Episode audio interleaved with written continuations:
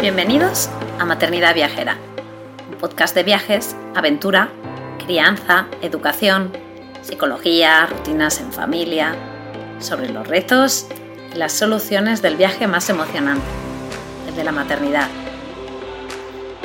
Si este programa te inspira, si te da ideas de viaje, te anima a vivir nuevas aventuras, te reta a salir de tu zona de confort, si te ayuda a mejorar tu paz maternidad, en general tu vida, o si simplemente te alegra un poquito tus días, te animo a apoyarnos formando parte de nuestra membresía anual.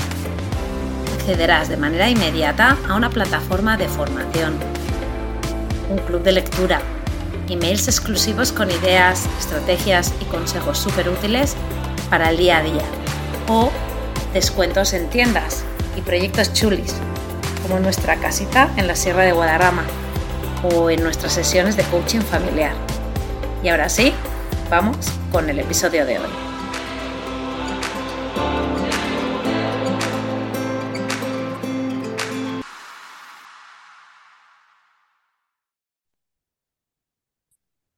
Hola, hola, bienvenidos a otro episodio de Maternidad Viajera.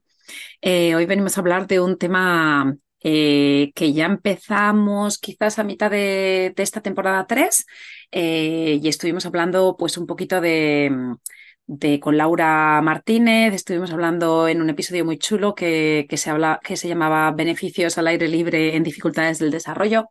A mí el tema quizás de siendo educadora y llevando muchos años, pues bueno, pues trabajando con niños, pues siempre me ha interesado el tema de la discapacidad y cómo se afronta, cómo la sociedad afronta la, discapacidad. Em, y me parece que es un tema que quizás en este mundo quizá del viaje pues no se habla mucho y, yo ya hace pues bueno pues mucho tiempo que quería abordarlo Em, hace como un par de años y cuando empezamos Objetivo Aire Libre, eh, Miriam me habló de, pues de una familia. En el primer episodio, cuando estuvimos hablando de su viaje por Chile, emulando el, el recorrido de Darwin, em, en, aquel, en aquella conversación pues surgió pues esta, esta familia ¿no? que vivía en Chile y que eran españoles. Y, bueno, pues ella ya me dijo, mm, yo creo que es muy interesante eh, la vida que tienen y, para maternidad viajera te encantará. Y, y, llevo, pues bueno, pues quizás eso, un año y medio o algo así en la cabeza hasta que se lo propuse. Y hoy tenemos a Vanessa San Mateo de la familia de Chile al Tiro. Bienvenida, Vanessa. Hola, hola, ¿qué tal, Laura? Eh, pues Vanessa, Vanessa es una viajera, Vanessa con, con Carlos, que es su pareja, Carlos Morantel, em, pues unos viajeros empedernidos, ¿no? Y, también son padres. Y, y, aquí vamos a hablar de un tema pues muy chulo, ¿no? Que es el tema de pues cómo, cómo les ha cambiado la vida, como siempre hacemos, ¿no? Cómo te cambia la vida tener hijos, ¿no? Eh, esa maternidad, cómo le cambia a unos viajeros, ¿no?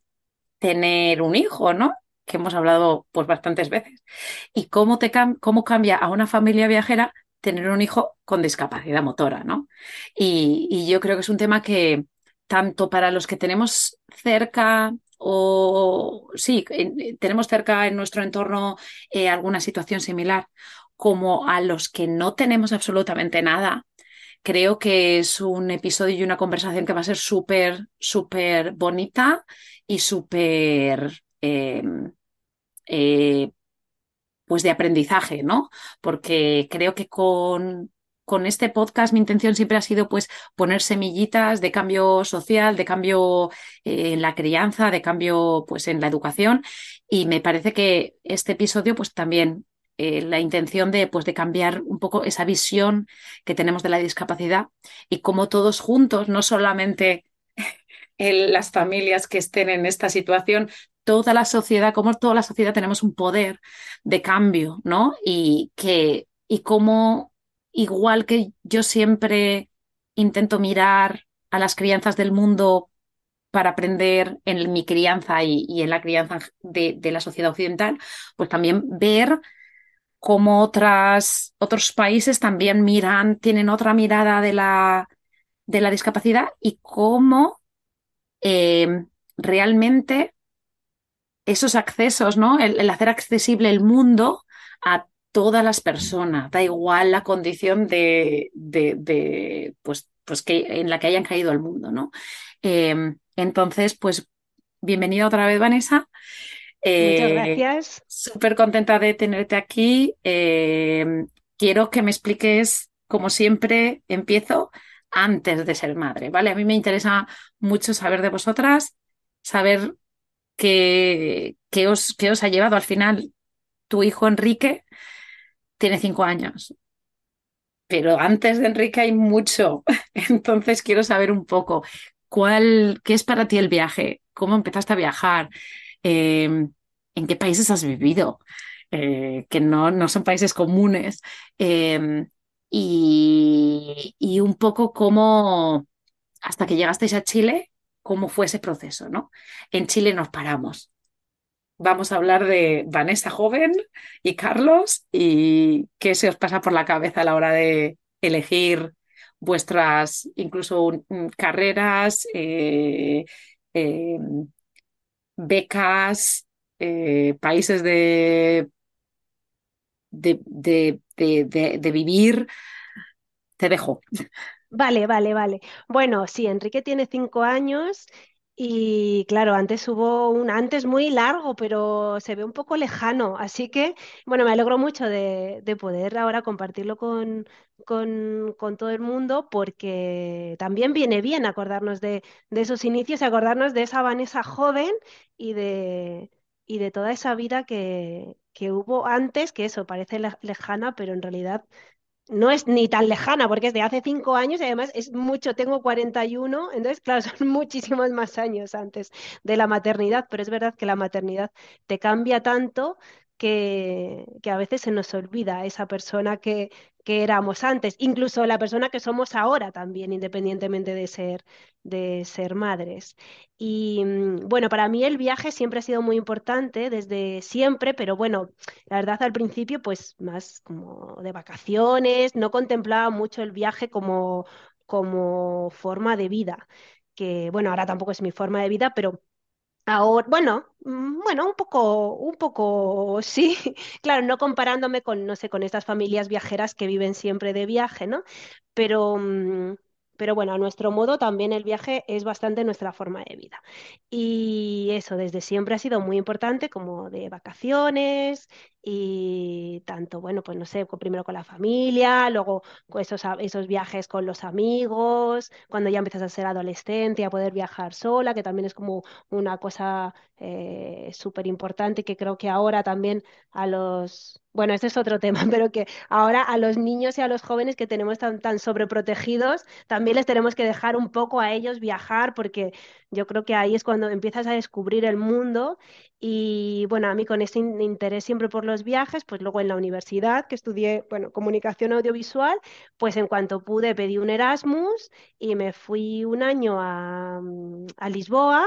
Y bueno, claro, eso ya fue el súper descubrir el mundo, porque estudiar en otra universidad, vivir con, con, con personas de un montón de, de, partes de, Europa principalmente, eh, que está todo el mundo en la misma situación de, de querer conocer gente, otro idioma, otra cultura, eh, bueno, y todo. Eh, y todo lo que conlleva un Erasmus, que siempre es súper divertido viajar por el país y hacer súper buenos amigos, amigos que, o sea, que hasta ahora, 20 años después, eh, tengo. Y de hecho, en dos semanas nos vamos a visitar a uno de nuestros amigos de, de esa época que ahora viven en Utrecht, en los Países Bajos, y ese va a ser nuestro primer viaje europeo ahora desde, desde que estamos en España. Pero bueno, de eso ya hablaremos después.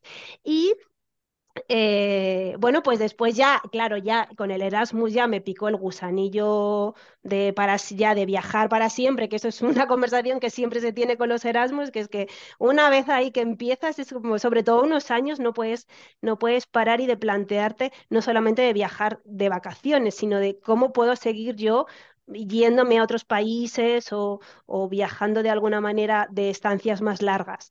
Y entonces, pues nada, yo después del Erasmus busqué la beca Leonardo, que era para trabajar una vez que terminas la carrera en, en algún sitio, y de nuevo me fui a Portugal, pero esta vez al norte.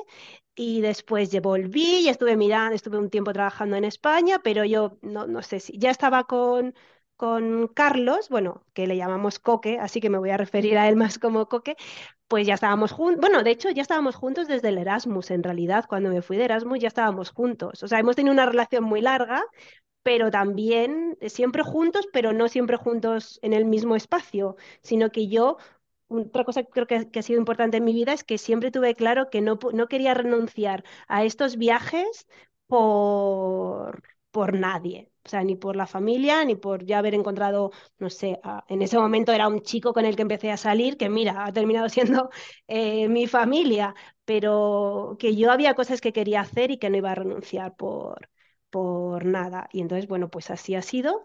Y después busqué un servicio de voluntariado europeo en Roma y me fui otro año a Roma y también fue como una experiencia súper, súper, súper bonita. Y después volví y estoy aquí trabajando un poco y hice un máster de gestión cultural.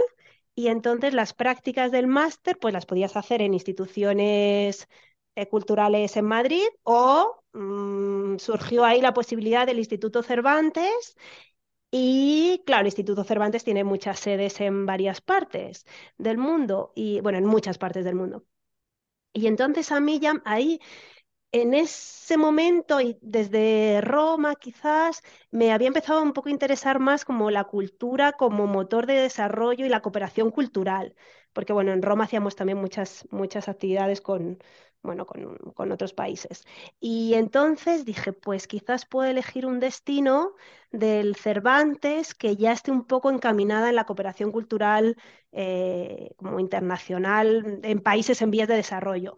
Y elegí, bueno, busqué y me elegí, me eligieron, claro, en Tánger, en Marruecos. Y entonces allí estuve un...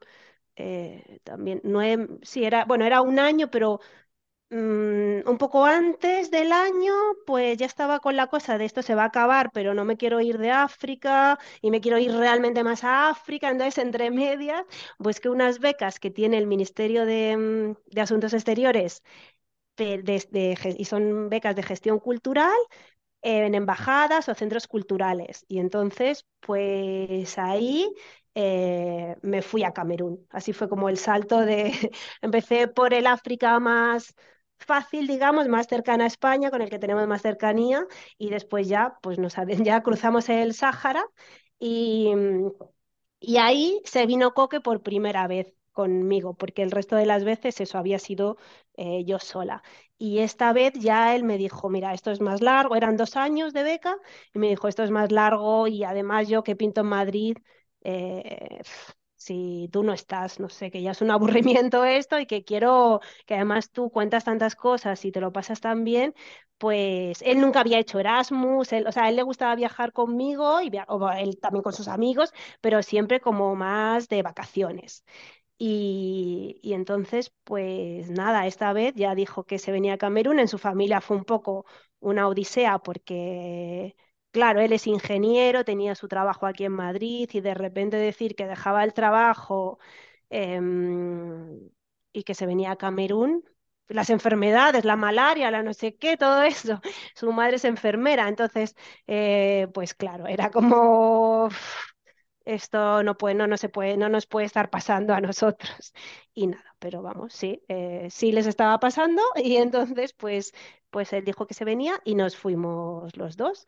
Y, mm, y nada, entonces allí pues estuvimos los, de hecho, claro, él dejó su trabajo de aquí y, mm, y allí luego empezó a colaborar con, con, bueno, ahí sobre todo más, había algunas ONGs y también hay muchas eh, de, religiosas, más, sobre todo había como Camerún no es un país así prioritario en la cooperación española, pues no hay muchas ONGs españolas, pero sí que hay congregaciones religiosas con, con proyectos educativos. Entonces él empezó a trabajar allí en un cole y, bueno, a hacer cosas que, claro, no había hecho nunca en su vida y que ni se hubiese planteado y mm, coger dos motos para tener que llegar hasta un colegio, que porque yo trabajaba en la embajada y vivíamos cerca y era una vida un poco más fácil eh, y más estructurada, pero él de pasar de, mm, o sea, él sí que fue como un super cambio para él, Camerún, para mí también, pero yo creo que para él fue como un, o sea, un cambio mental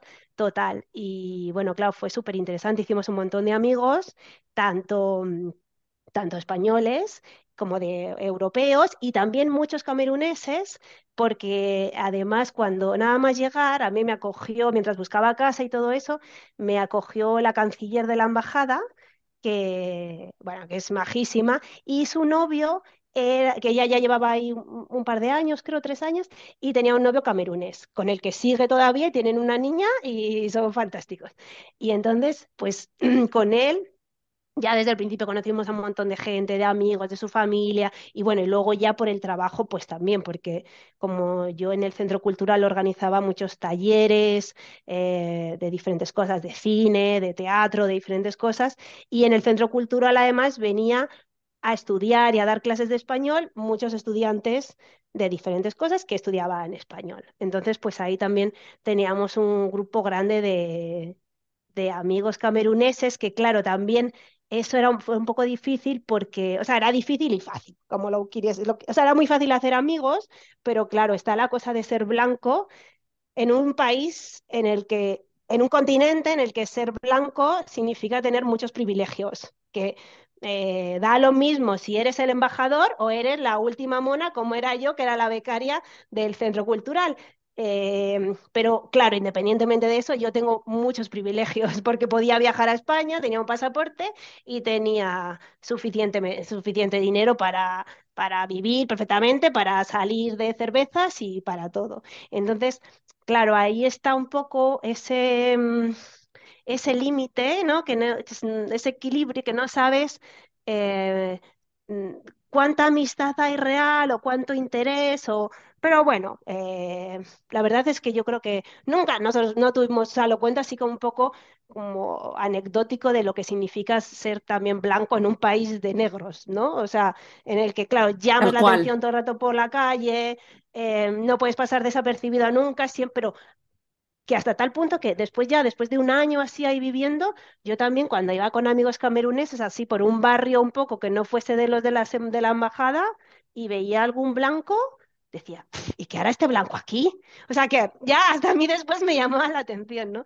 Y, pero fue una experiencia súper, súper enriquecedora y, y lo pasamos genial, viajamos. En ese momento, que esto fue hace 12 13 años, el país estaba muy tranquilo, entonces se podía viajar, no había ninguna guerra. También siempre había sido un país bastante tranquilo, pero últimamente, em, con el terrorismo en el norte y también algunas guerras internas, pues, pues ahora está más complicado y no se puede viajar fácilmente, puede haber secuestros y ahora ya no recomiendan viajar solo así fuera de las ciudades, ¿no? Pero en el momento en que nosotros estuvimos pudimos viajar un montón, vinieron muchos amigos a vernos, que extrañamente, porque, o sea, no sé, que, que se animar, que luego cuando hemos estado en Chile no han venido tantos, pero a Camerún, quizás por lo que era más exótico, no sé, eh, vinieron bastantes amigos y pudimos viajar con ellos, ir a la selva a ver gorilas, eh, no sé, el, el país es súper bonito, tiene desierto, tiene parques nacionales, tiene playa, tiene o sea, una cultura, unos pueblos, mm, no sé, es una, antropológicamente así es, es una pasada. Y, y, o sea, ya es que después de eso, no sé, dijimos, ¿qué hacemos ahora?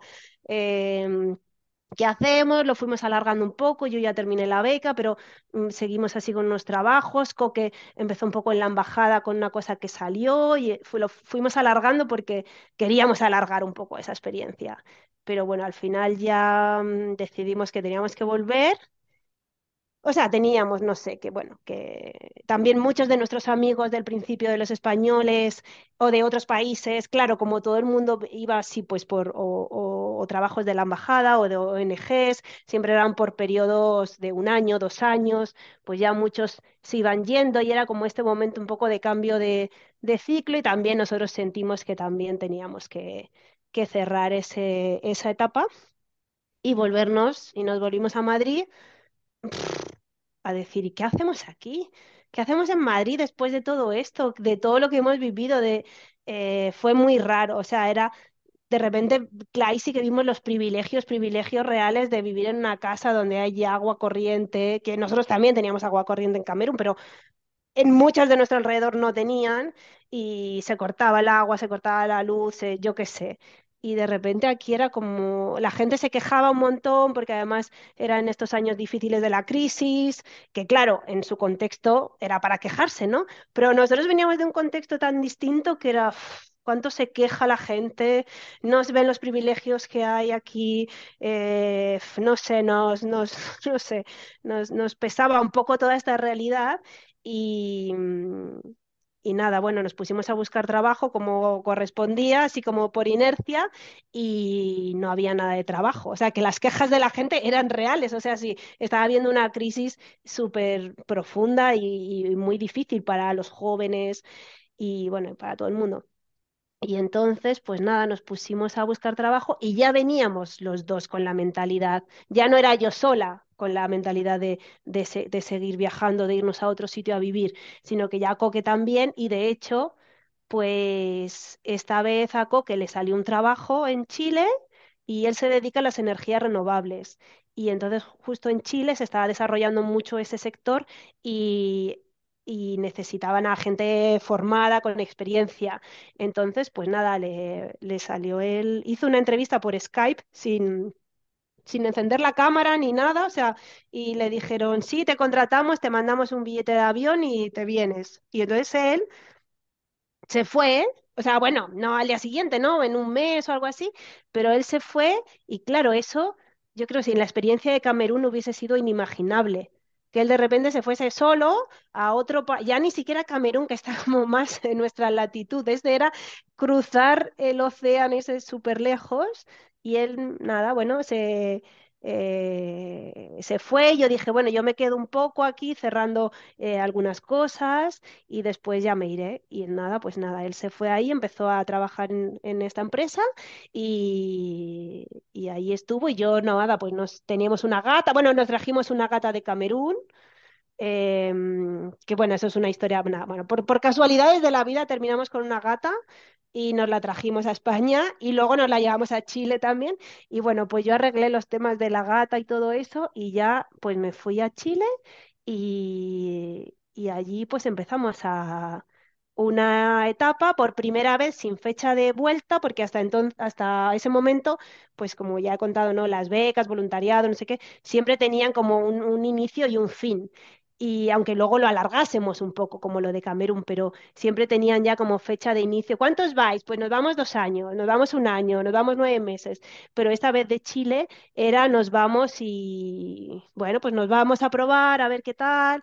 Yo una vez allí después ya encontré trabajo y entonces, bueno, pues nos fuimos ahí instalando y, y conocimos a un montón de gente, a un montón de amigos chilenos. Ahí cambiamos un poco la mentalidad también, porque en Camerún habíamos tenido mucho grupo de expatriados y, mm, y teníamos ahí como nuestra familia más así española, europea. Y cuando llegamos a Chile pues dijimos, ya, no, aquí lo que queremos conocer es a amigos, o sea, a lo mejor no fue ni tan pensado, sino que se dio que en los trabajos conocimos a muchos amigos chilenos y con los que encajamos muy bien y entonces ya sí conocimos a algunos españoles, pero no es ya, había muchos grupos, sobre todo porque en el momento en que llegamos había un montón de españoles, geólogos, em, ingenieros que habían llegado y tenían sus grupos así de que los domingos quedar a, la paella o a salir o y nosotros ahí no, en ese momento no no nos apetecía eso. Ya veníamos un poco de haberlo hecho más en Camerún y dijimos, no, no, en aquí eh, bueno, que se dio también, también, se dio así. Y entonces, pues nada, hicimos muchos amigos y eso también fue, yo creo, un- una causa de que nos quedásemos tanto tiempo, porque de otros españoles que fuimos conociendo alrededor, eh, claro, decían, bueno, es que todos nuestros grupos de españoles, de amigos, ya se están volviendo, entonces nos vamos a volver, pero nosotros nunca tuvimos esa sensación de que se iba a acabar, porque como nuestros amigos eran chilenos, pues, no sé, nadie se iba del país, o sea, nadie se volvía a España, nadie se volvía a Francia o a donde fuese, sino que entonces también fue de una manera más natural el hecho de quedarnos allí y de irnos como instalando así más. Vivimos en unos meses en el sur mm, y después ya en Santiago, pues casi, casi todo el tiempo. También conocimos a gente, aparte del trabajo, conocimos a, mm, cuando estuvimos viviendo en el sur, era por un trabajo de un proyecto de coque y yo, mientras el sur, encon- encontré el trabajo en, donde después ya he estado todo el tiempo, en Santiago. Entonces yo me volví sola a vivir a Santiago y me busqué una casa compartida, ¿no? Con otra chica. Y esta chica bueno, pues es que fue un amor desde el principio y me acogió ahí como una más, me presentó a su familia, a sus amigos, a todo, y esto fue, claro, a los pocos meses antes del año o así. Y, entonces creamos ahí también un grupo súper bueno de amigos desde el principio, más luego los del trabajo. em, no sé, fue muy... em, Chile, la verdad es que fue muy, muy fácil y no sé, muy...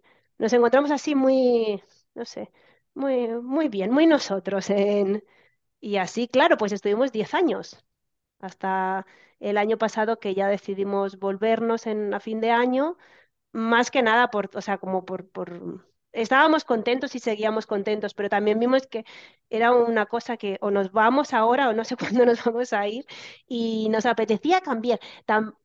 No es que nos apeteciese en concreto venir a España, era un poco un cambio, el volver a sentir la cosa de, de cambiarnos de sitio. Pero bueno, claro, volver a Madrid era la cosa más, bueno, más fácil en realidad. Y también queríamos tener un poco de red familiar con el niño y, y tener un poco así de, sí, eso como de, de red familiar más que nada. Menuda, menuda historia, ¿eh? Menuda historia. Y eso que lo has contado rápido, porque claro, estamos hablando pues, de, de- muchos años eh, de tu vida, eh, de vuestra vida. Em, me, me parece especialmente interesante porque normalmente aquí hablamos mucho de viajes, ¿no? Pero no tanto de migrar, ¿no? Y para ti han sido muchas, muchos cambios de vivir, ¿no? Yo, en ese sentido, em, me, me siento muy, muy representada por cosas que has dicho, porque yo soy, no es que sea más de vivir en otros sitios que de viajar, pero sí que me parece que, que yo, yo soy muy del el día a día cuenta, ¿no? Cada día tiene que ser una aventura y tienes que salir de tu casa con esa visión, ¿no? Y claro, cuando eh, en todos los años que yo he vivido fuera de quizás mi, pues, mi país, ¿no? Eh, me, ha resultado ese, ese, ese estar eh, viviendo, pero en un lugar que no es el tuyo, me ha resultado mucho más fácil vivir con esa aventura eh, en mi cuerpo, ¿no? Entonces, me, me- me gusta mucho el concepto eso, de emigrar, de, de, de sentirme parte de otro lugar de una manera más permanente. Y todo esto que has explicado, pues ha sido un poco así y lo que has sentido en cada uno de los sitios, ¿no? Eh, con respecto a lo de Chile, también empatizo un montón porque, claro, cuando tú te, cuando tú te vas moviendo por el mundo con gente que también está de paso, pues te hace menos eh, arraigada a ese lugar, ¿no?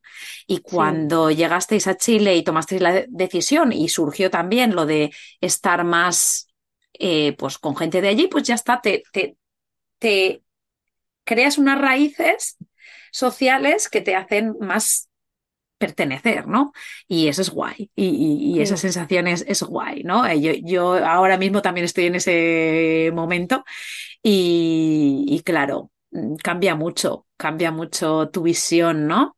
Eh, muchas veces incluso, voy a decir una cosa, cuando, como tú empezaste con el Erasmus, yo también empecé con Erasmus, Sí, eso de, oh, ya vuelves a tu vida, ¿no? Es como eso ha sido como un paréntesis, ¿no? Entonces, es verdad que cuando no te sientes parte del lugar donde estás, es un paréntesis. Puede ser un paréntesis de, de dos años o un paréntesis de, de, de, de, de, de 15 días porque te vas de vacaciones. Totalmente diferente, pero a la vez sí que como que te anima a volver a donde empezaste. Cuando echas raíces, ahí ya esa es tu, esa es tu vida, ¿no? Tu vida simplemente que es en otro lugar con otro, otro entorno social, ¿no? Y ya, ya te digo, lo que has explicado a mí me ha resonado muchísimo.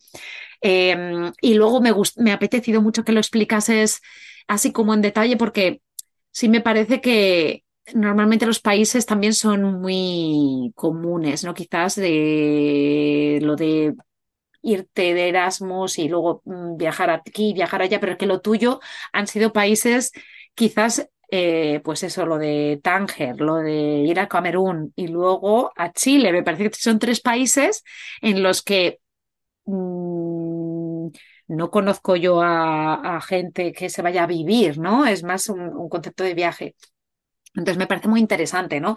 Y ahí yo creo que se ve realmente tú, porque tú eras la que más tenía la semilla esta viajera y se la metiste más a Carlos, pero como los dos tenéis una trayectoria de viaje muy importante, ¿no?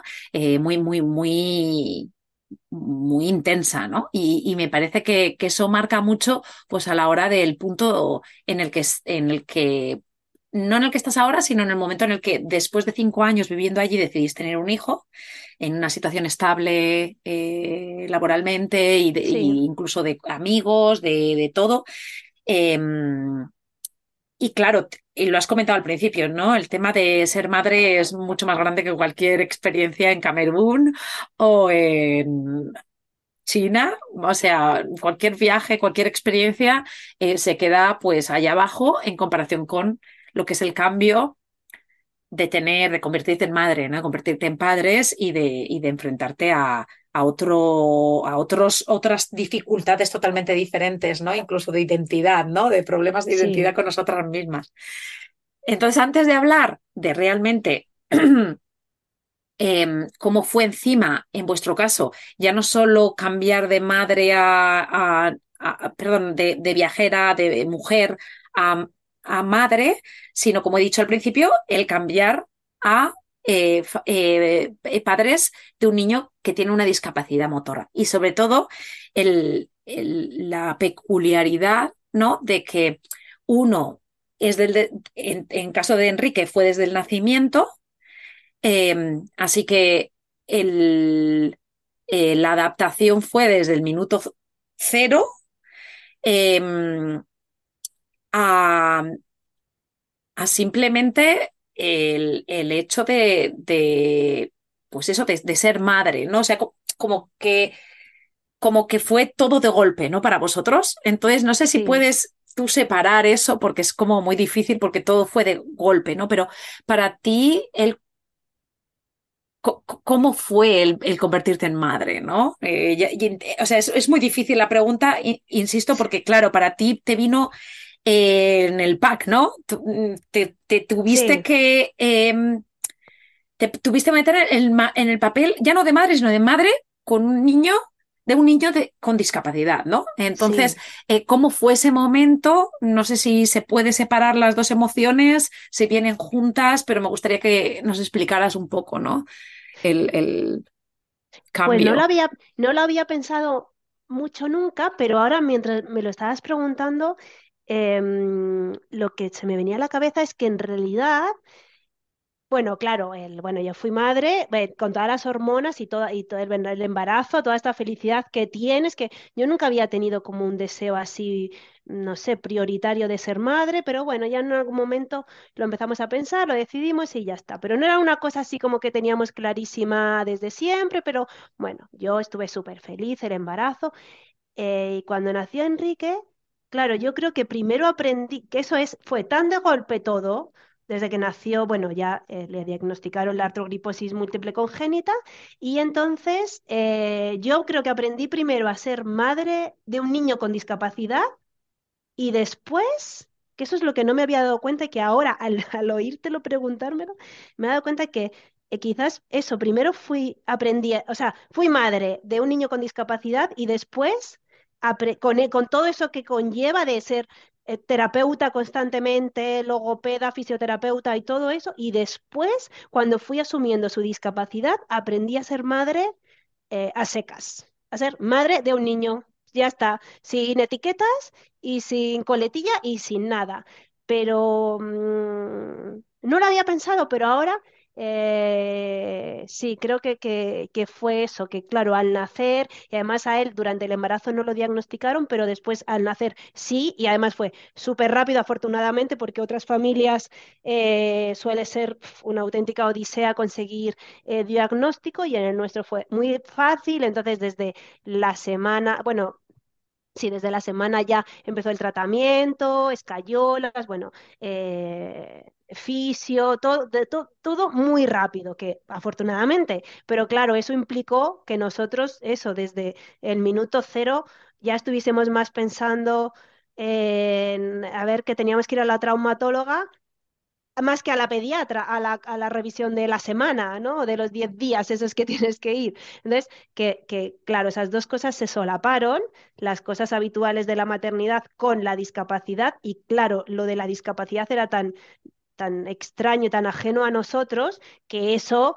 Claro, se impuso. Esa, eso fue lo, lo- lo- la- el- no sé, La mentalidad que, el- claro, la prioridad, la prioridad. Y entonces lo de ser madre era, no sé, o sea, no, no existía, era madre de niño con discapacidad.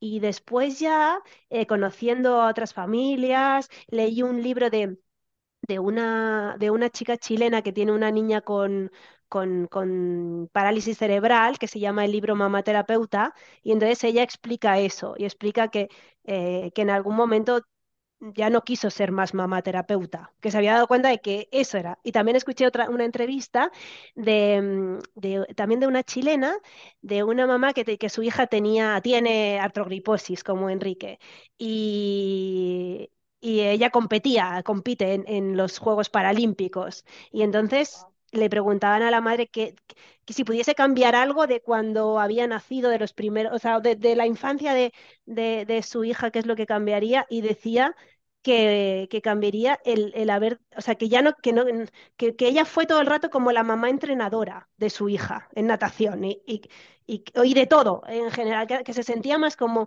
entrenadora más que como madre.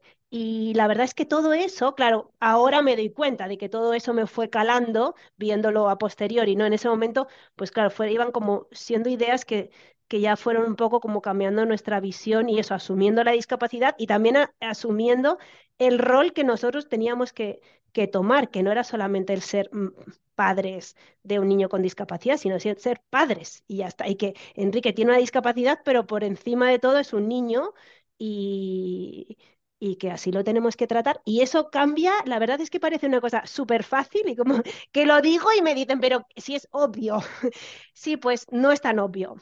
No es tan obvio, porque cuando nace un niño con una discapacidad, te centras y todo a tu alrededor no sé, te agobia mucho, te agobia con sentido, porque la atención temprana es súper importante, cuanto antes empiece con los tratamientos, cuanto antes le hagan las cirugías, cuanto antes le hagan no sé qué, cuanto antes le vea al otro especialista, cuanto antes tengas una segunda opinión, cuanto antes, y entonces en ese cuanto antes estás diciendo, pero es que cuando antes eh, tengo un niño que, o sea, no lo conozco, no sé, eh, estoy aprendiendo que si la lactancia, que si el sueño, que si llora y por qué llora, que si tiene frío, que si tiene caca, que si tiene... Todo eso es como...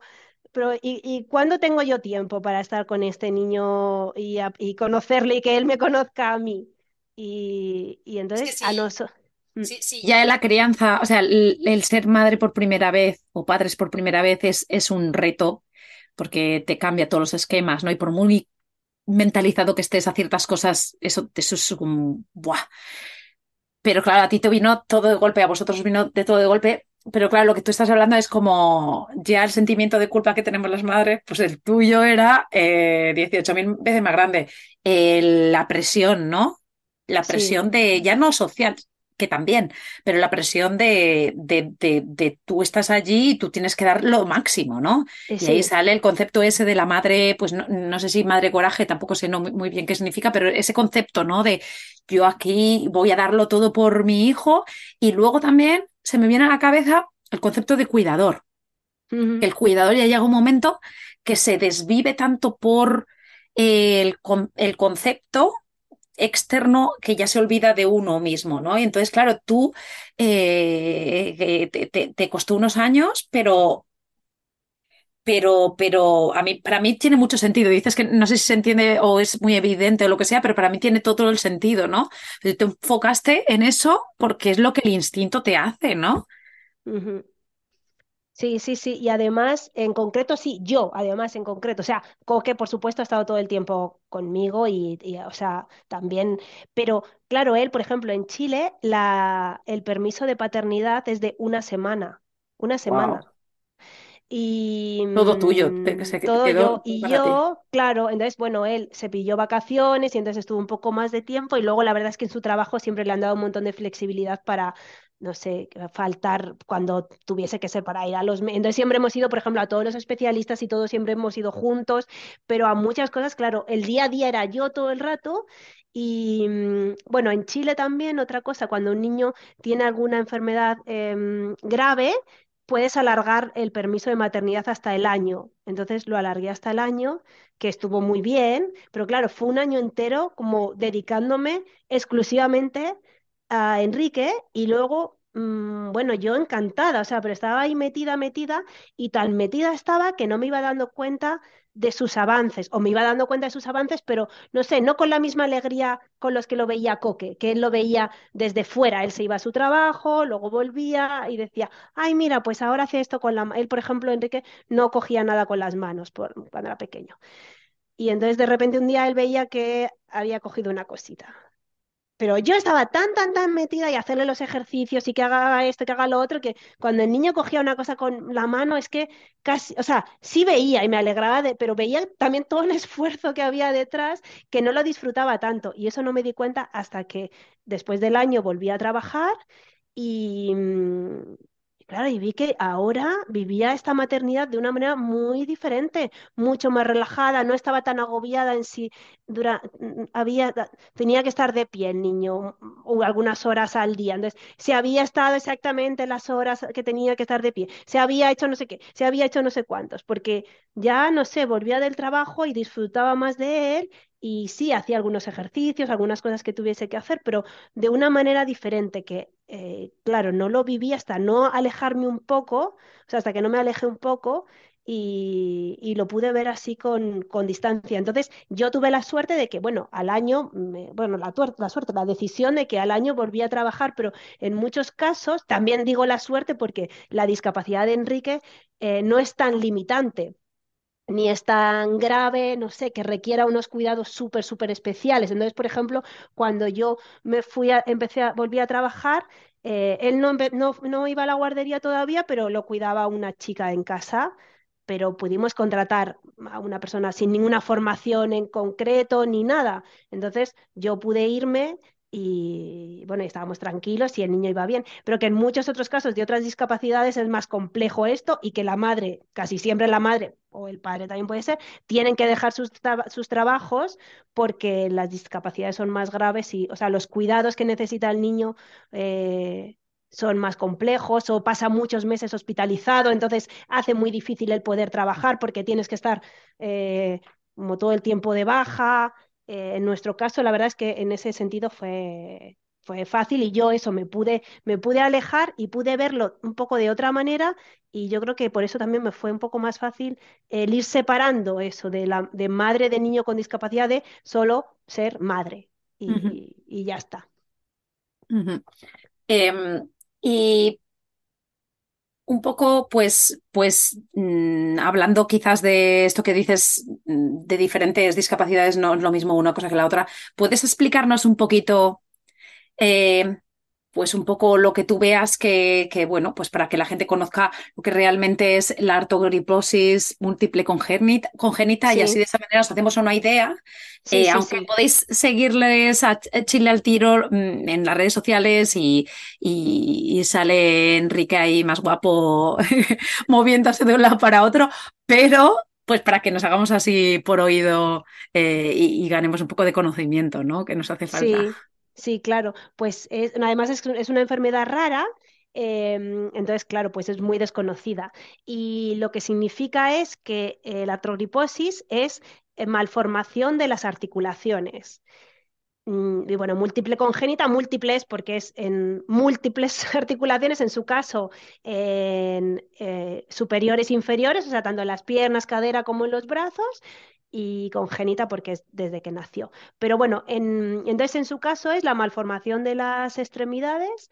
Y mm, hay otros tipos de artrogriposis, porque claro, es un nombre tan genérico que eh, hay, hay en, en su- en- en el caso de Enrique solamente son las extremidades, pero hay en otros casos que también son órganos internos, por ejemplo, o, mm, o las mismas extremidades que Enrique, pero de otra manera. Por ejemplo, en el caso de Enrique, él los codos sí los puede mover y los puede doblar. Entonces, eso pues hace que sea más fácil su, su autonomía, porque, por ejemplo, puede, después de, de haber, de haber aprendido, puede comer solo, pero puede porque puede doblar los codos. Y en otros casos de, de es muy típico que no puedan doblar los codos. Entonces, claro, es más limitante. Y mm, bueno, el- en las manos, por ejemplo, no las no hace la pinza, no dobla los dedos, entonces eh, maneja bastante bien las manos. Poco a poco ha ido aprendiendo a hacer cosas, pero él las hace un poco a su manera. No agarra el lápiz como nosotros, la cuchara tampoco, claro, porque no puede, mm, no puede doblar bien los dedos. Y no levanta los brazos muy arriba, eh, o sea, los levanta, pero no a la espalda. Por ejemplo, si le pica la espalda, pues él no llega. O ir al baño y limpiarse, pues todavía no. Estamos ahí aprendiendo. Eh, tiene muy poca fuerza en los músculos. Y bueno, y luego en las piernas puede andar ahora, pero con, o sea, con, con- con ayudas ortopédicas, tanto en los pies como en las piernas. En las piernas lleva unos, unas cosas de hierro que le, le inmovilizan la rodilla. Entonces hace que, porque si no, él se le doblarían las rodillas y se cae. Entonces lleva como un- un- unas, unas barras de hierro que hace que tenga la pierna extendida. Y con eso puede andar, pero no puede subir escaleras, por ejemplo, porque como no no puede doblar la rodilla con esas cosas puestas, pues entonces no. Ahora está aprendiendo a bajar escaleras muy pequeñitas y, ya está, pero vamos, él se, o sea, puede andar y, y, y también se maneja bastante bien con las manos y esto, pero claro, todo ha sido un trabajo poco a poco, eh, muy lento y, y bueno, no sé qué. O sea, para nosotros es lo normal, porque además como es nuestro único hijo, pues la verdad es que, eh, pero claro, cuando lo comparamos con otros niños decimos, claro, jo, es que un niño ya muy pronto empieza a comer solo y claro, él ha aprendido a comer solo mucho más tarde o cosas así, ¿no? Pero bueno, vamos, que, que tiene bastante autonomía, bueno, y en eso es lo que trabajamos y para lo, para lo que, claro, para los diferentes como grados que a veces tiene la artrogriposis, que a veces es más limitante que en otros casos. Ah, bueno, y él también le afecta en los músculos de la cara. Entonces, em, en la lengua y en las, bueno, la lengua, en la boca tiene un, o sea, la lengua tiene un montón de músculos, entonces, pues eso le afecta y entonces le afecta, le ha afectado en al mamar, en comer y ahora en el habla. Pero bueno, ahí poco a poco va, va consiguiendo todo. Sí, sí, ya te dicen ya de por sí que no compares, que sí, lo sí, de como madre, no, a los niños no se les puede comparar en ningún sentido, pues en tu caso mm, casi es mejor no mirar, ¿no? Bueno, o mirar claro, sin, sin, sin, sin esa tendencia que hacemos siempre, ¿no? A la sí, comparación sí, eh, como madres, pero en toda la vida, ¿no? En sí, compararnos nosotros con, pues nada, o sea, comparación es Nada. cero, porque al final es, pues eso, ver el progreso eh, dentro de, de cada uno, que es en el momento en el que estamos y vernos cómo vamos mejorando, ¿no? Pero pero la tendencia claramente es esa, porque como madre es lo que hay. Eh, ahora te voy a preguntar, entonces ya llega un momento que, pues bueno, mm, ahora ya sabemos eh, cuál es la enfermedad que tiene Quique Y, y, y ahora hago un poco la conexión quizás de ese pues viaje de la vida, pero también Sí, viaje eh, de movimiento, ¿no? O sea, ya es complicado de por sí, pues eso, hacerte la idea de, de- de- del cambio a ser madre, del cambio a ser madre de un niño con discapaci- discapacidad, el encontrarte a ti misma, ¿no? El poner eh, to- to- toda tu familia, bueno, en, el lugar, ¿no? Y, tú misma también, ¿no? Ponerte en el lugar que tienes que estar. eh, pero Ahora venimos pues un poco conectando con esa parte de movimiento, ¿no? Esa parte de viaje, esa parte incluso logística del día a día y esa parte también de, ostras, de ser una expatriada, ¿no? De vivir fuera y, claro, volver a España también eh, para ver a la familia y tal. Entonces, eso, todo eso es movimiento por todos los lados, ¿no?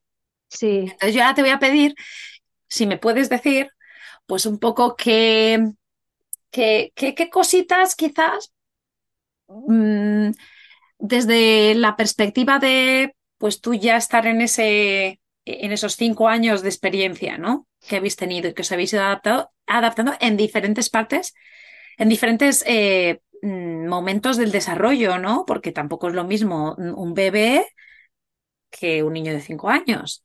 Pero con todo sí, ese recorrido que tenéis, con toda esa experiencia que tenéis, eh, quizá podemos eh, hablar de qué características tiene quizás el viaje, el movimiento con un niño que tiene discapacidad motora sí, y de allí nos movemos quizás a qué impedimentos nos pone el mundo y nos movemos a cómo podríamos eh, solventar, ¿no? Para hacer eh, espacios accesibles, ya no solo espacios de irme a China, sí. sino de irme al museo de al lado, ¿no? Entonces, aquí también te dejo que nos des una lección aquí de, de experiencia. Pues mm, bueno, nosotros, por lo que contaba antes, claro, nos ha gustado mucho viajar desde siempre y lo que tuvimos claro es que tener un niño no nos iba a cambiar eso. Y cuando nació Quique y su discapacidad, pues también dijimos nosotros tenemos que seguir haciendo las cosas que nos gustan. Y eso fue, claro, el gran, el, el gran paso de asumir su discapacidad fue también asumir eso, asumir que podíamos seguir siendo felices. O sea que la discapacidad no tiene que ser un drama que todo depende, claro, tiene muchas limitaciones y muchas dificultades, pero que es que luego ya el drama te lo pones tú y que también decíamos que injusto para Quique que ya como que desde el principio partamos con la cosa de qué pena, qué pena tu vida. O sea, has nacido con esto y ya vamos a ser unos, no sé, un- un- unos infelices toda la vida, ¿no? Entonces, bueno, pues nada, no. O sea, eso se acabó y, y entonces, pues claro, o sea, decidimos que nosotros también íbamos a seguir viajando, pues como viajábamos antes, pero claro, con, ahora con un niño pequeño que al principio, pues claro, cuando es bebé no es muy diferente que tenga con, o sea, que tenga discapacidad o no, porque bueno, es un bebé. Lo que sí, la, como la gran diferencia que yo vi, sobre todo al principio, es que te saca, nos saca a nosotros, nos sacaba de las rutinas, de terapias y de toda esa como intensidad que se suele tener, sobre todo los, los primeros años, de la atención temprana y de eso que contaba al principio, ¿no? De toda la importancia de todas las terapias y todo. Entonces, de repente las vacaciones son un parón total, de decir, ya, ¿y ahora qué las terapias? ¿Y ahora qué pasa? Pero es tan importante es, por lo menos para nosotros será eh, tan importante es que tuviese sus terapias, a que todos descansásemos y también en los viajes fuimos viendo que teníamos eh, nuevos desafíos y que el niño conseguía hacer cosas simplemente porque mm, no teníamos su cuchara adaptada que usa en casa y entonces teníamos que apañarnos de otra manera y conseguía y lo hacía así. Em, Claro que al salir de la burbuja en la que tenemos en casa, con, claro, con una silla donde él pueda estar bien sentado. Él, por ejemplo, cuando era más pequeño no controlaba bien el tronco, entonces se caía y tenía que tener siempre un respaldo. Pues me acuerdo en Colombia, en un viaje que él era pequeñito de dos, no sé, dos años y poco, pues claro, él siempre se sentaba en una silla con respaldo para comer. Nunca le habíamos sentado en otro sitio.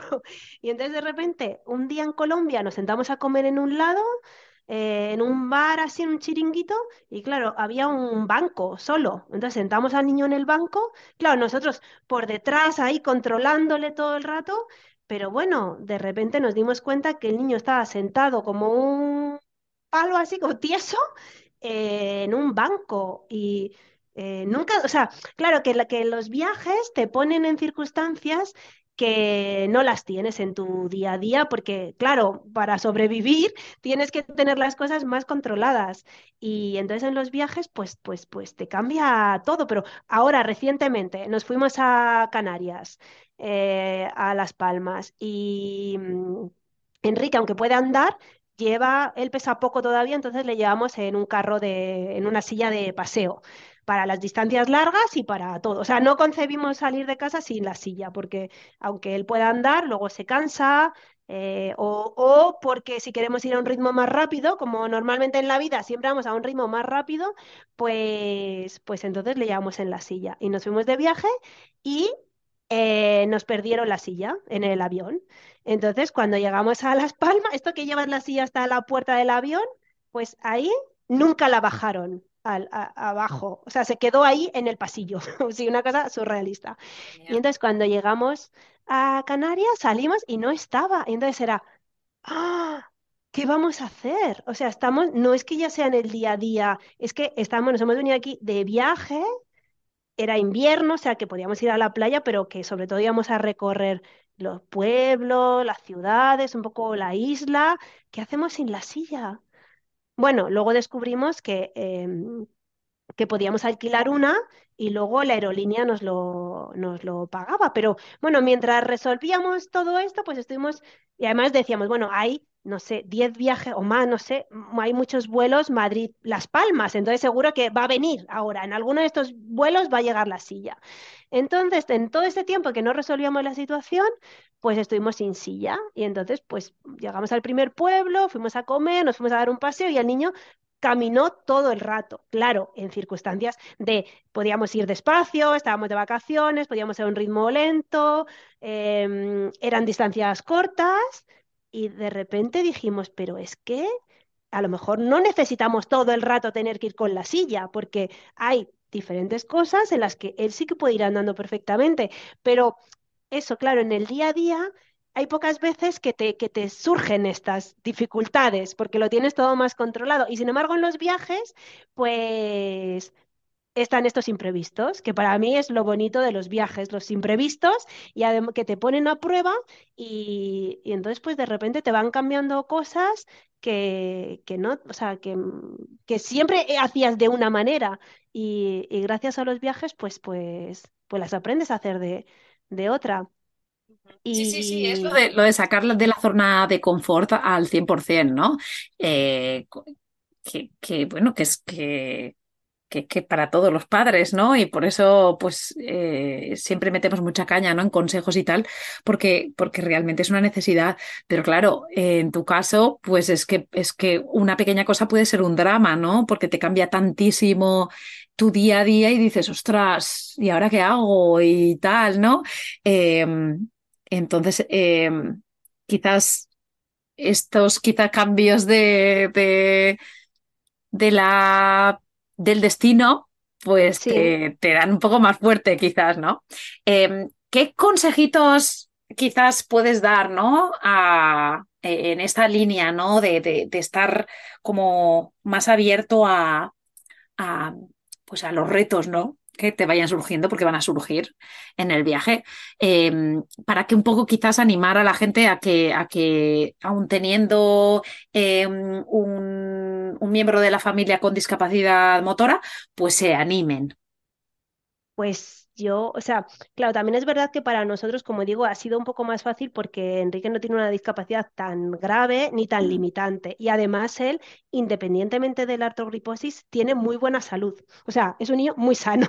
Entonces, nos podemos ir a sitios que no tenemos que tener un hospital cerca y, sin embargo, yo sé que en otros casos, pues no es posible eso porque dependen de, de oxígeno, de un montón de cosas, ¿no? Pero que en nuestro caso, que no es tan limitante em, lo que veo más que, te puede limitar, bueno, y además él todavía es pequeño, pesa poco, entonces le- eso le llamamos en la silla de, de- de paseo o también en mochila, entonces podemos seguir subiendo a la montaña o yendo a playas a lo mejor un poco más inaccesibles porque no lo llevamos en la mochila. Lo que veo es que, claro, vamos a tener que ir cambiando nuestros destinos eh, y nuestros alojamientos y diferentes cosas pero que no verlo eso como un drama, sino, bueno, pues ahora nuestra realidad es esta y entonces, bueno, pues con él es mejor ir a tal sitio, pues vamos a tal sitio sin limitarnos a, no vamos a subir la montaña, o sea, como hacer la vida un poco fácil ya que estamos de vacaciones, pero eso no significa que tengamos que limitar a, bueno, yo voy a esta playa porque es accesible y ya está, o sea, como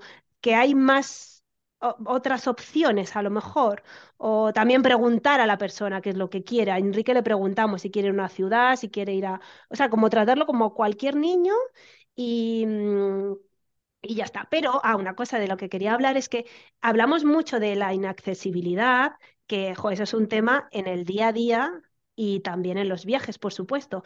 Pero yo creo que una cosa desde, bueno, esto es como lo que yo creo, no sé, y lo, creo que una cosa que echa mucho para atrás a, la- a las familias con algún miembro, con, con algún niño con discapacidad, es sobre todo el ser el centro de atención, en las miradas, la pena, el esto que yo eso lo veo, no sé, en el día a día, en el, en el parque donde vamos a jugar, nunca hay nadie con discapacidad, la- casi nunca, hay- y- porque todo el rato te miran, todo el rato te preguntan, todo el rato, entonces es todo el rato muy invasivo y cuando viajas también, entonces yo creo que a veces también puede echar más para atrás, más que la propia inaccesibilidad de los lugares, que también, por supuesto, y que es un gran tema, em, también el, el no sé, el, el ser todo el rato eso, el centro de atención, claro, yo ya, de hecho, a mí me da igual, o sea, yo le he dado la vuelta y creo que el viajar o el salir a la calle, ir al parque es aumentar la visibilidad de la discapacidad. Entonces, si me miran, que me miran, me preguntan, pues yo lo explico, los niños preguntan todo el rato y no le veo, o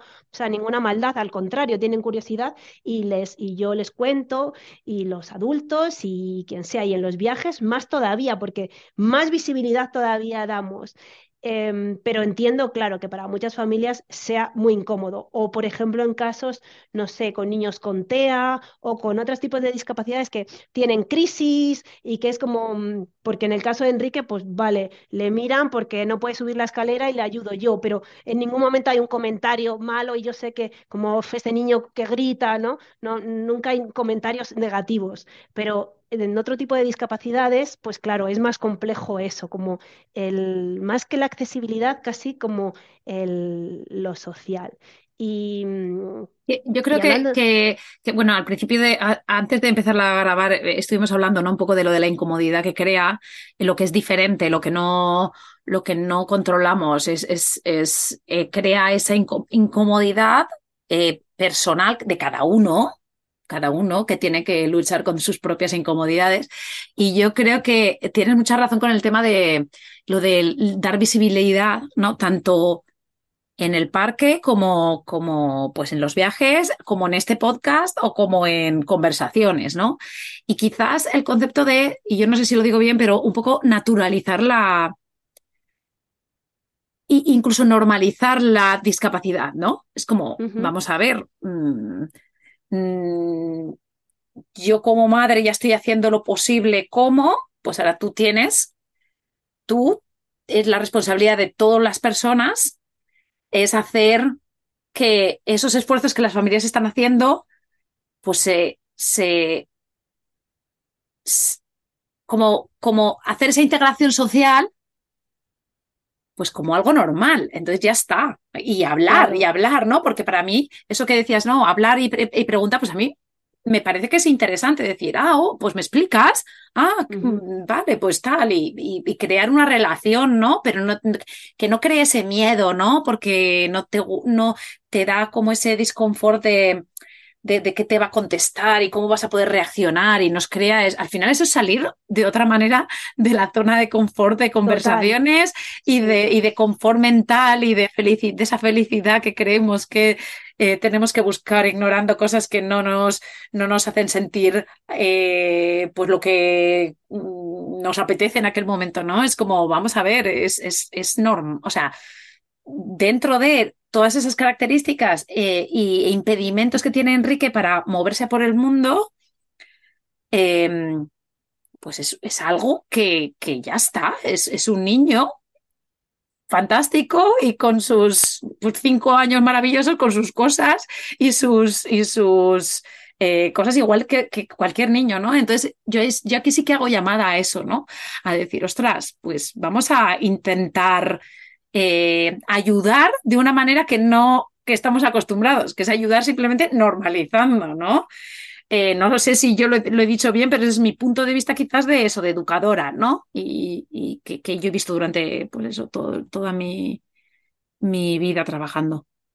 Sí, no, lo has dicho, bueno, yo creo que tú lo has dicho perfectamente. Y además es que hablando de lo de, la educación, eh, de hecho, los niños en el cole, por ejemplo, lo naturalizan de una manera muy espontánea. Porque ¿no? quizás no tenemos a los, a los padres delante. Claro, porque claro, ellos son claro. así. Sí, Sí, los sí, niños, sí. ahora Enrique en este cole al que va, pues es un cole de público de preferencia motóricos, pero él es el único niño con discapacidad motora en su clase. Hay otros en el cole, pero en su clase no. Pero todos los niños es que, eh, no sé, lo, es que lo ven súper normal y después del cole vamos al parque y yo los veo cómo lo tratan, lo tratan con súper naturalidad. O sea, él sabe, ellos saben que hay cosas que no pueden hacer, pero le ayudan a levantarse. Él, claro, si se sienta o se tira o lo que sea, no puede levantarse. Entonces ya todos han aprendido, que son chiquititos, son cinco años, pues han aprendido a levantarle de una manera así que no es que hacer fuerza, sino como maña,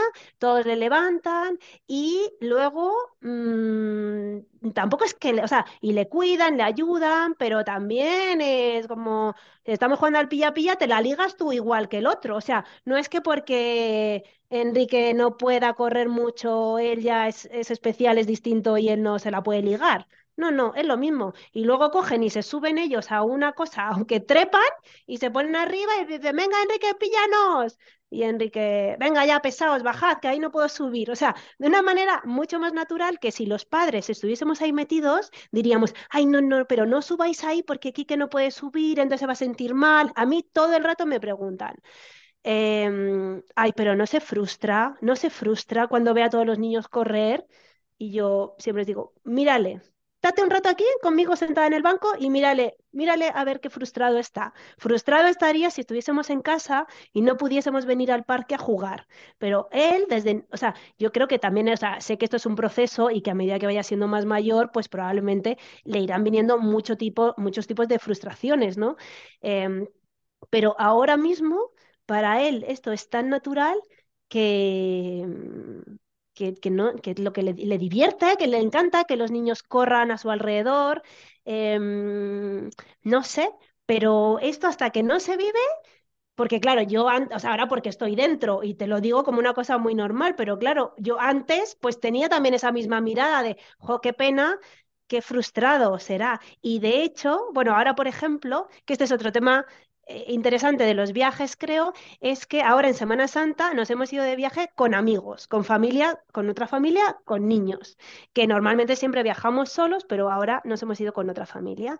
Y claro, el convivir más tiempo en un viaje, que no es, claro, ahora con estas amigas pues vamos a veces a su casa, comemos, pero bueno, además eso, como nosotros vivíamos en Chile, pues tampoco es que hayamos pasado tanto, tanto tiempo con, con ellas. Y, y entonces ahora, en estos días, claro, nos decían, pero qué autónomo es y qué cosas hace.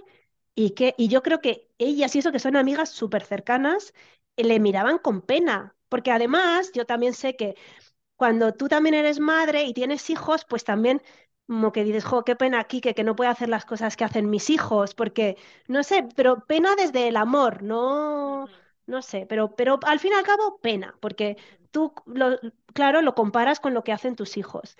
Y entonces el, el haber convivido más tiempo, que es, eh, sobre todo en viajes, que es que se convive de una manera más tranquila, sin prisas, eh, más, más, tiempo de jugar, de podemos comer y tardar una hora en comer, da lo mismo, porque no tenemos la prisa del día a día, pues, pues también ha hecho que, claro, que también a estas amigas les cambie la, la imagen que, que, tenían de él. Fíjate que, o sea, personas súper cercanas y que si no hubiese sido por un viaje, pues, pues probablemente le seguirían viendo con esa, con esa compasión, que es difícil, que probablemente todavía la sigan teniendo, ¿no? Pero yo creo que ya después de este viaje le van a mirar de, de otra manera.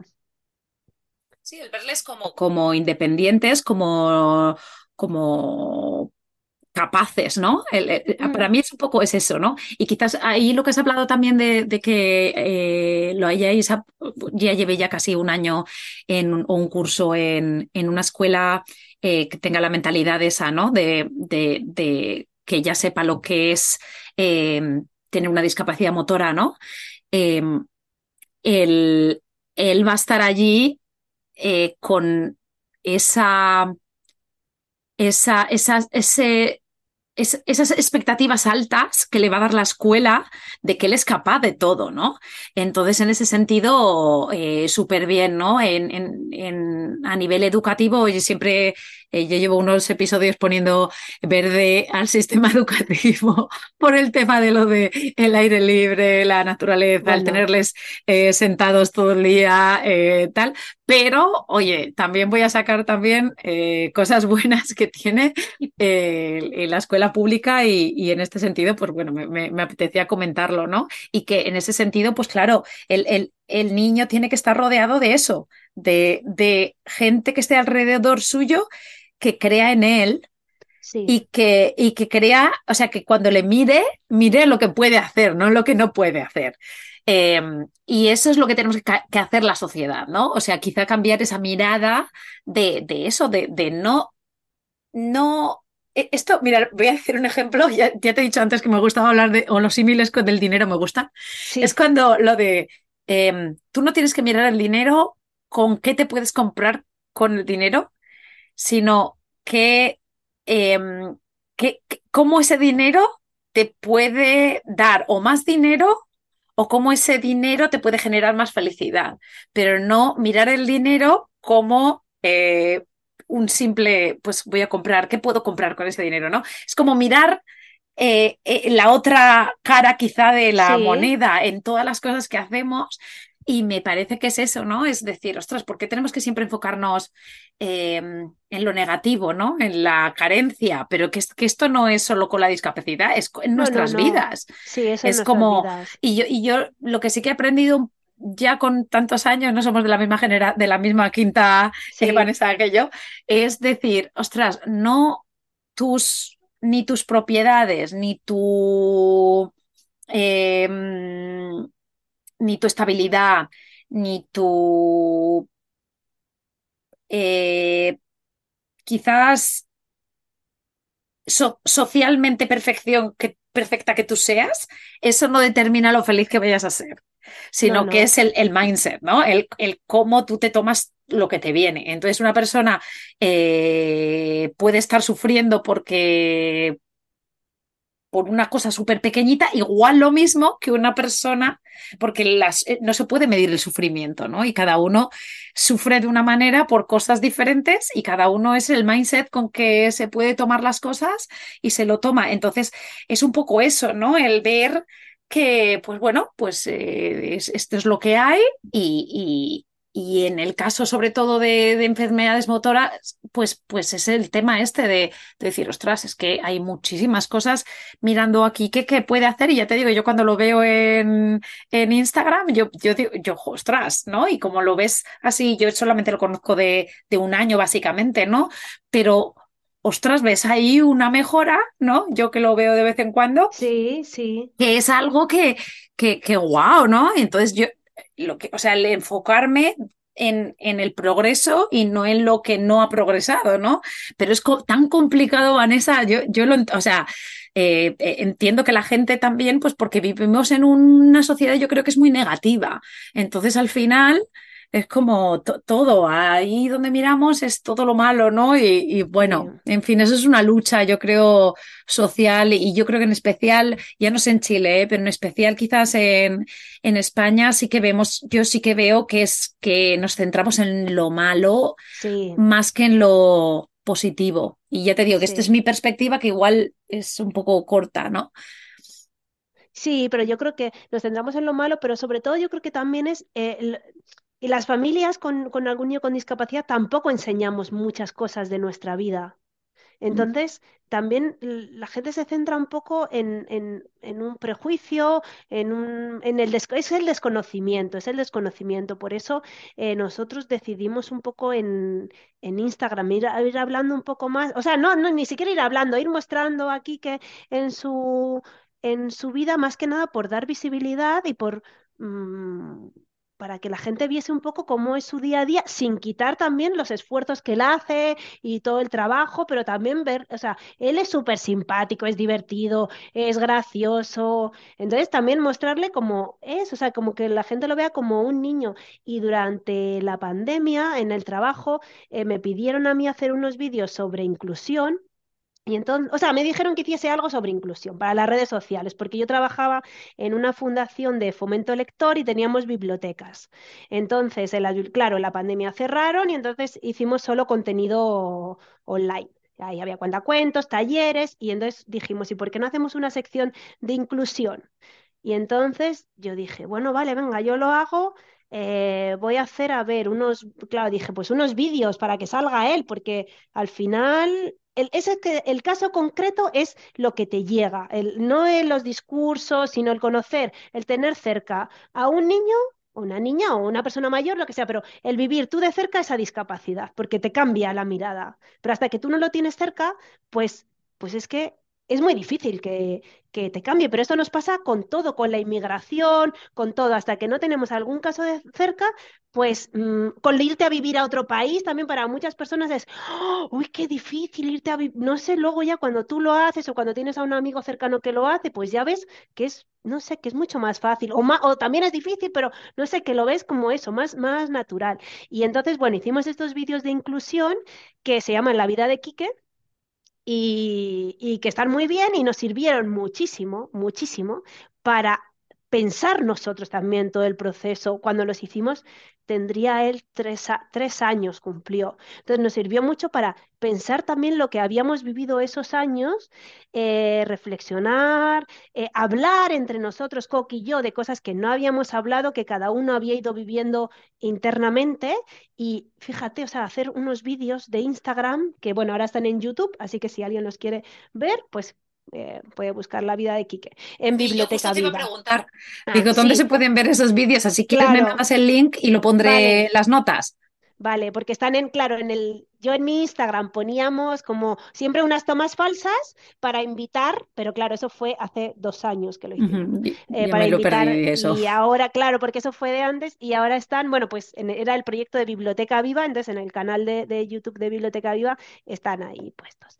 Y entonces, pues claro, eh, hablábamos de, de, de diferentes temas, eh, alguno del parque, por ejemplo, y claro, por primera vez les dijimos a nuestros amigos del parque, lo importante que había sido el parque en nuestras vidas. No nos habíamos dado cuenta de lo que había significado al nacer, o sea, los primeros meses, ir al parque eh, y verlo ahí con otros niños y ver cómo, no sé, irle, ver crecer ahí con, con todos los niños y cómo eh, la discapacidad iba siendo un segundo plano, o sea, como todos los amigos que hicimos allí. Pues sí, le veían con, le veían con, con todas las piernas. Estuvo nueve meses con las piernas escayoladas, de los cero a los nueve. Entonces, imagínate ver un bebé con las piernas escayoladas. Es, claro, súper me, me decían de todo, que si se había caído, que no sé qué, bueno. Y, pero fuimos viendo que, por ejemplo, estos amigos del parque, pues ya las escayolas eran un poco lo de menos, no sé, lo seguían viendo como, o sea, lo, ya lo fueron viendo como un niño. Y, y eso fue, mm, o sea, es súper importante. Y, mm, pero fue un proceso, o sea, fue súper importante en nuestro proceso personal y al mismo tiempo también creo que en el proceso personal de, de, de, de esas personas que estaban a nuestro alrededor, igual que ahora en el cole, claro, que Enrique vaya a una clase y que no haya otro niño con discapacidad motora, pues hace que, o sea, que esos niños, que para esos niños, sus compañeros, vaya, ya sea natural. O sea, que el tener un caso cercano, pues, pues hace que te, que te cambie la mirada, pero el no tener un caso cercano, pues yo entiendo perfectamente que, que es muy difícil el cambiar. Entonces, Claro, yo agradezco un montón, por ejemplo, este podcast, eh, por- o todo el tipo, o las familias que también cuentan su experiencia o que van mostrando su experiencia. Yo he aprendido un montón de, de otras familias, sigo otros casos de artrogriposis. Hay una niña en Estados Unidos que se llama Princess Anna y que es que es maravillosa, es, tiene un año por encima de Enrique así, y es que para mí es como, wow, es que Princess Anna, mira lo que hace. Ahora, por ejemplo, tiene un perro de asistencia eh, y entonces el perro le ayuda a abrir la puerta y cosas que yo ni se me hubiese ocurrido decir. Claro, es que, por ejemplo, porque se tiene ya el perro como para la persona ciega, pero es que los perros pueden ayudar mucho. Y yo, si no hubiese sido por las redes, no me hubiese, o sea, ni se me hubiese pasado por la cabeza o algunos tipos de, de ayudas técnicas que tienen otras familias. O sea, que al final eso de visibilizar... em, es súper útil. Lo que pasa es que muchas veces nos quedamos entre nosotras, ¿no? Como, ¿te interesa el tema de la discapacidad? Pues vale, y nos seguimos nosotras. Eh, y a veces no llegamos al siguiente paso, que sería llegar, pues, pues, pues al resto de, de la sociedad. Pero bueno, yo qué sé, poco a poco. Y, y yo creo que, o sea, yo cada vez que salgo a la calle, alguien me pregunta o alguien me mira o algo, ya digo, bueno, es que yo salgo a la calle ya, pues un granito estoy poniendo, el, el que vean a este niño andar así, o cuando el año pasado operaron a Enrique y tenía las dos piernas también escayoladas, pero podía andar, no era de reposo, podía andar. Entonces también era súper llamativo porque era un niño que ya caminaba, pero con dos piernas es- eh, eh, es- Escayoladas. Pero eran las vacaciones de invierno en Chile, entonces, que son, bueno, pues aprovechamos para, para, para salir, para ir a museos, para hacer cosas, bueno, de invierno no no nos quedamos en casa porque el niño tuviese las escayolas, al contrario, y claro, pero llamaba la atención un montón. O sea, es que era. Y, y yo pensaba, bueno, pues me- es que, o sea, primero, vamos a hacer las cosas que nosotros queremos hacer. Eso es lo principal. Y segundo, si además así visibilizamos una discapacidad y mostramos a las personas que se puede ir andando con escayolas porque tiene esta enfermedad, pues mira, eso que ganamos. Sí, sí, sí, el hacer cambio social de una manera o de otra, ¿no? Y luego esto que has comentado de lo de salir, da igual, ¿no? El momento, ni el frío, ni la situación, ni las escayolas, pues ya sabes que yo estoy ahí a tope, eh, hay que salir todos los días del año, haga frío, haga calor, eh, y estamos a tope con eso, y, y tú ahora nos pones un ejemplo, pues de, de que, de que, ostras. mm, que sí, que hay que Que salir, se que se puede. puede. Efectivamente, se puede. Y, y yo antes de, pues, de terminar, que ya llevamos una hora y pico, pues sí que me apetecía comentar un poco, eh, porque sí que has comentado que, eh, pues cuando te he preguntado a nivel eh, accesos, ¿no?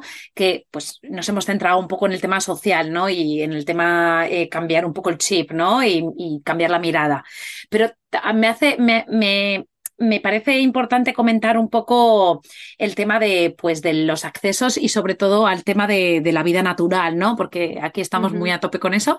Sí. Entonces yo quería comentar que, pues a mí una cosa que me chocó mucho eh, aquí en Estados Unidos es que, eh, sobre todo en los parques nacionales y también en los parques estatales, eh, es muy común encontrar que, sobre todo en las, en los lugares así más, más quizás importantes eh, del lugar, pues han creado una, un acceso a, a, pues a silla de ruedas, a, accesos realmente que, que, que, que sí, que está asfaltado, que, son escaleras, que son unas bajadas, eh, que es verdad que hayas un poco roto el ecosistema porque eh, eh, has quizás tocado eh, territorio natural, conservado y tal y cual, pero que yo la primera vez que lo vi o me di cuenta quizás, dije, ostras. Wow, quizás hay muchísimos, pues eso, eh, senderos, eh, mm, escaladas, subidas que no se puede acceder y que no van a cambiar, pero que han hecho un esfuerzo como para que ese, esa riqueza natural del mundo pueda ser vista y disfrutada y respirada por, por cuanta más gente mejor. Y no estamos hablando de Enrique que tiene pues una enfermedad rara, que, que no, estamos hablando de todo tipo, o sea, de, de, una señora mayor que no puede caminar bien, de cualquier persona que haya tenido un problema y tenga que caminar en una silla de ruedas. Eh, estamos hablando de todo tipo de acceso, o sea, de acceso eh, motor para realmente disfrutar de esas maravillas naturales y que me parece que yo ya te digo, cuando, me, cuando lo vi o cuando me di cuenta, fui consciente de eso, me pareció muy guay, ¿no? Y sin embargo, en otros muchos países eso no existe, ¿no?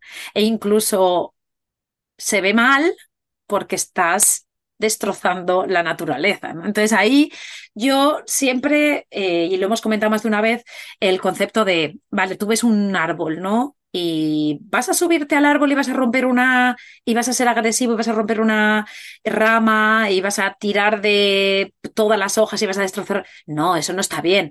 Pero subirse a un árbol, un niño, o sea, dejar a los niños subir a los árboles es crear amantes de la naturaleza. Entonces, ¿qué pasa? ¿Que eh, dejamos que la naturaleza sea disfrutada o no?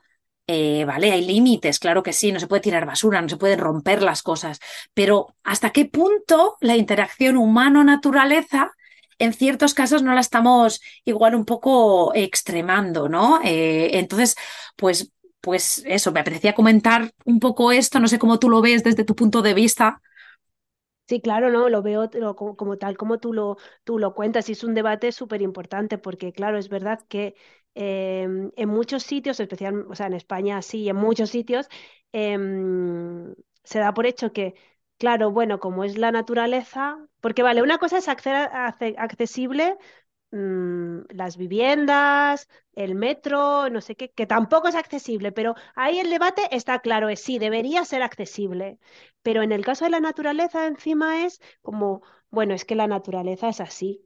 O sea, no es accesible, pues no es accesible. Pero claro, es verdad que yo también entiendo que no todo tiene por qué ser accesible. O sea, hay cosas que, o no todo tiene que ser accesible mm, interviniendo, que también hay veces que puede ser accesible por ayuda humana, porque también hay asociaciones, eh, personas que te ayudan, que te prestan sillas de montaña, porque a lo mejor tú pues no tienes una, tienes una silla de ruedas, pero no tienes una silla de ruedas para ir a la montaña, entonces te prestan, te ayudan, suben a personas, o sea que no siempre es que tenga que ser intervenido para, claro, asfaltar, lo, mucho, lo que hacen, por ejemplo, en, Chile estuvimos en un parque nacional súper bonito que mm, habían creado unas pasarelas de madera, por ejemplo, y entonces era un recorrido cortito, no era gigante, pero ya era un recorrido que, claro, todo el mundo podía, podía hacerlo, tanto Enrique que iba ese día iba andando, podría haber ido en el carro. Claro que además la accesibilidad, como la cosa que indiscutible que tiene, es que no le hace mal a nadie. O sea, se lo hace accesible a la persona que tiene una discapacidad ahora, a la que la va a tener en el futuro, porque además es que todo todos vamos hacia allá. Todos, es que ahí estamos. claro, todo nos va a hacer, Esa discapacidad física la vamos a tener todos. Todos, o sea, nos va a ser difícil subir escaleras, bajar escaleras, eh, o nos va a costar leer una letra chiquitita, entonces mejor que las letras sean grandes. O sea, que es que en realidad todos vamos para allá, no es una cosa, lo que pasa es que lo que hablábamos al principio de la incomodidad, entonces es una cosa que no queremos ver porque la vejez no se quiere ver, no queremos verlo, entonces eh, pues por eso no se habla tanto y no está, y además como la vejez ya no importa, pues, pues entonces ya no está en el, en el, no sé, en el centro de, de, de todo, de, de, este debate, pero claro, no es, o sea, es verdad que, y en lo que tú contabas, que en Estados Unidos, claro, hay muchos sitios, o sea, que son accesibles, que puedes ir, porque, jo, también es un derecho para las personas con discapacidad, no es un, que es un capricho, es que es un derecho el acceso a la naturaleza, el derecho a la cultura, y con el tema cultural pasa un poco lo mismo, ¿no? Con, lo, con, con los edificios patrimoniales, como son patrimonio, pues no se pueden intervenir. Entonces, no se puede entrar. Ya, claro, yo entiendo que no se puede estropear la, o intervenir la escalera del siglo XVI, pero a lo mejor se puede encontrar otra manera, eh, porque claro, es que es un derecho, no es eso, un, un capricho, y no le estamos haciendo un favor a estas personas. O sea, es que es su derecho constitucional. Entonces, em, bueno, constitucional y sus derechos humanos, vamos, que es un derecho humano.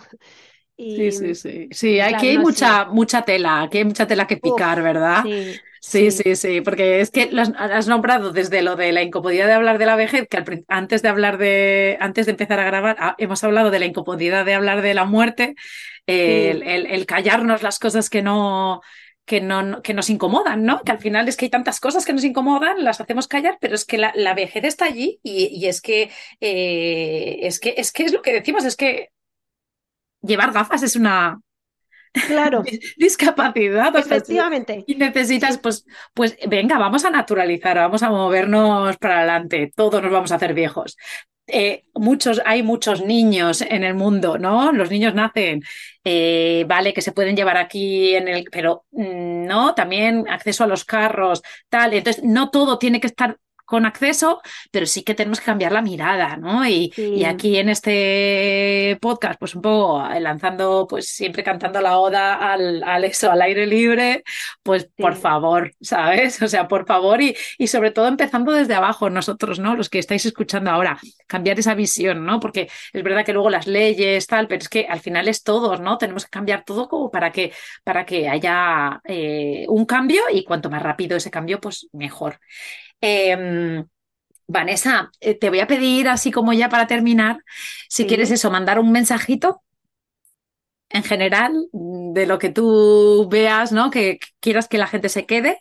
Eh, y, y nada, que me ha encantado tenerte aquí, que ha sido una súper conversación.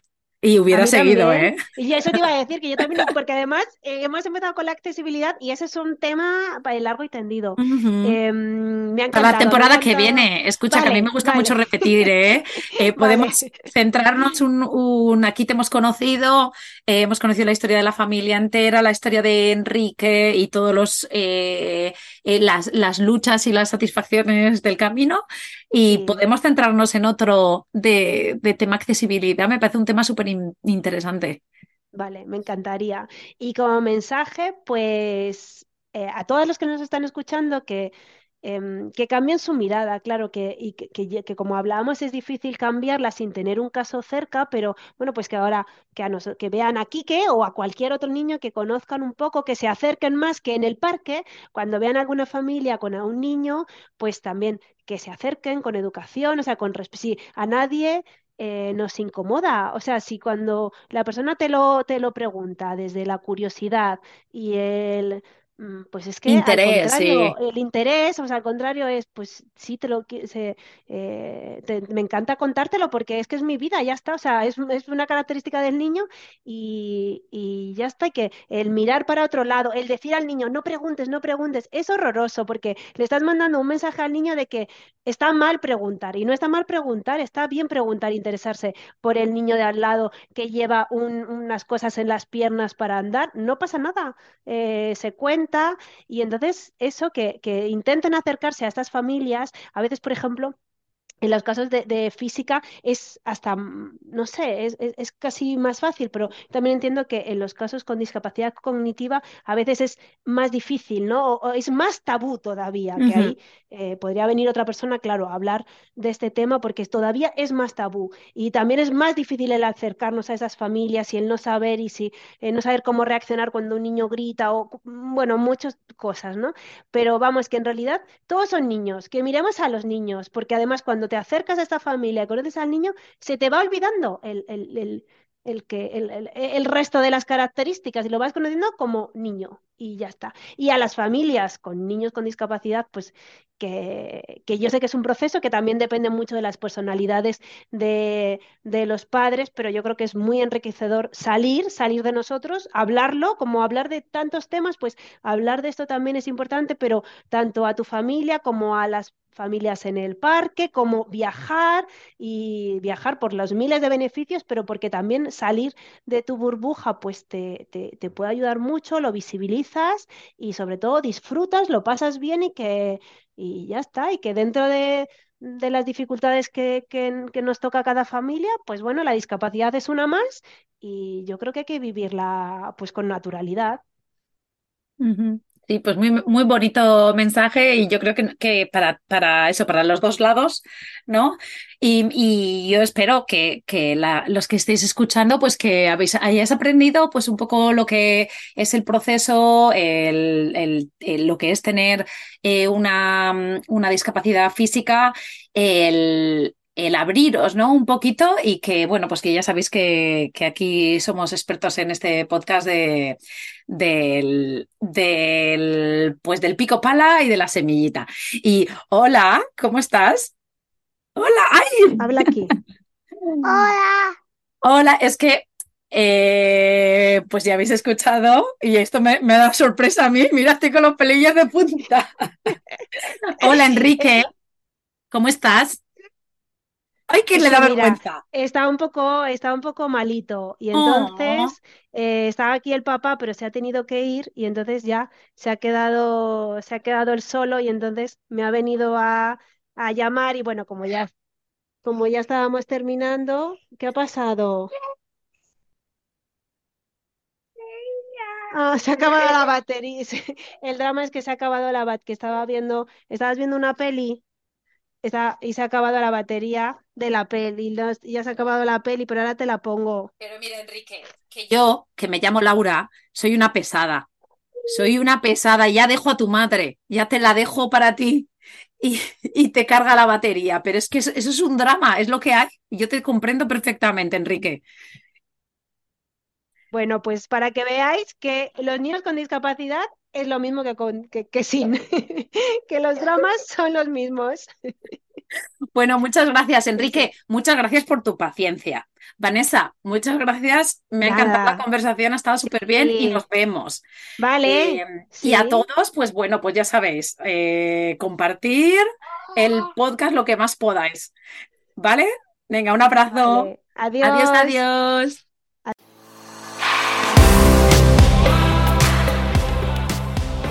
Gracias por quedarte hasta el final. Espero que te haya gustado. Te animo a compartirlo con tus amigas o amigos y apoyarnos formando parte de nuestra membresía anual. Te espero la semana que viene.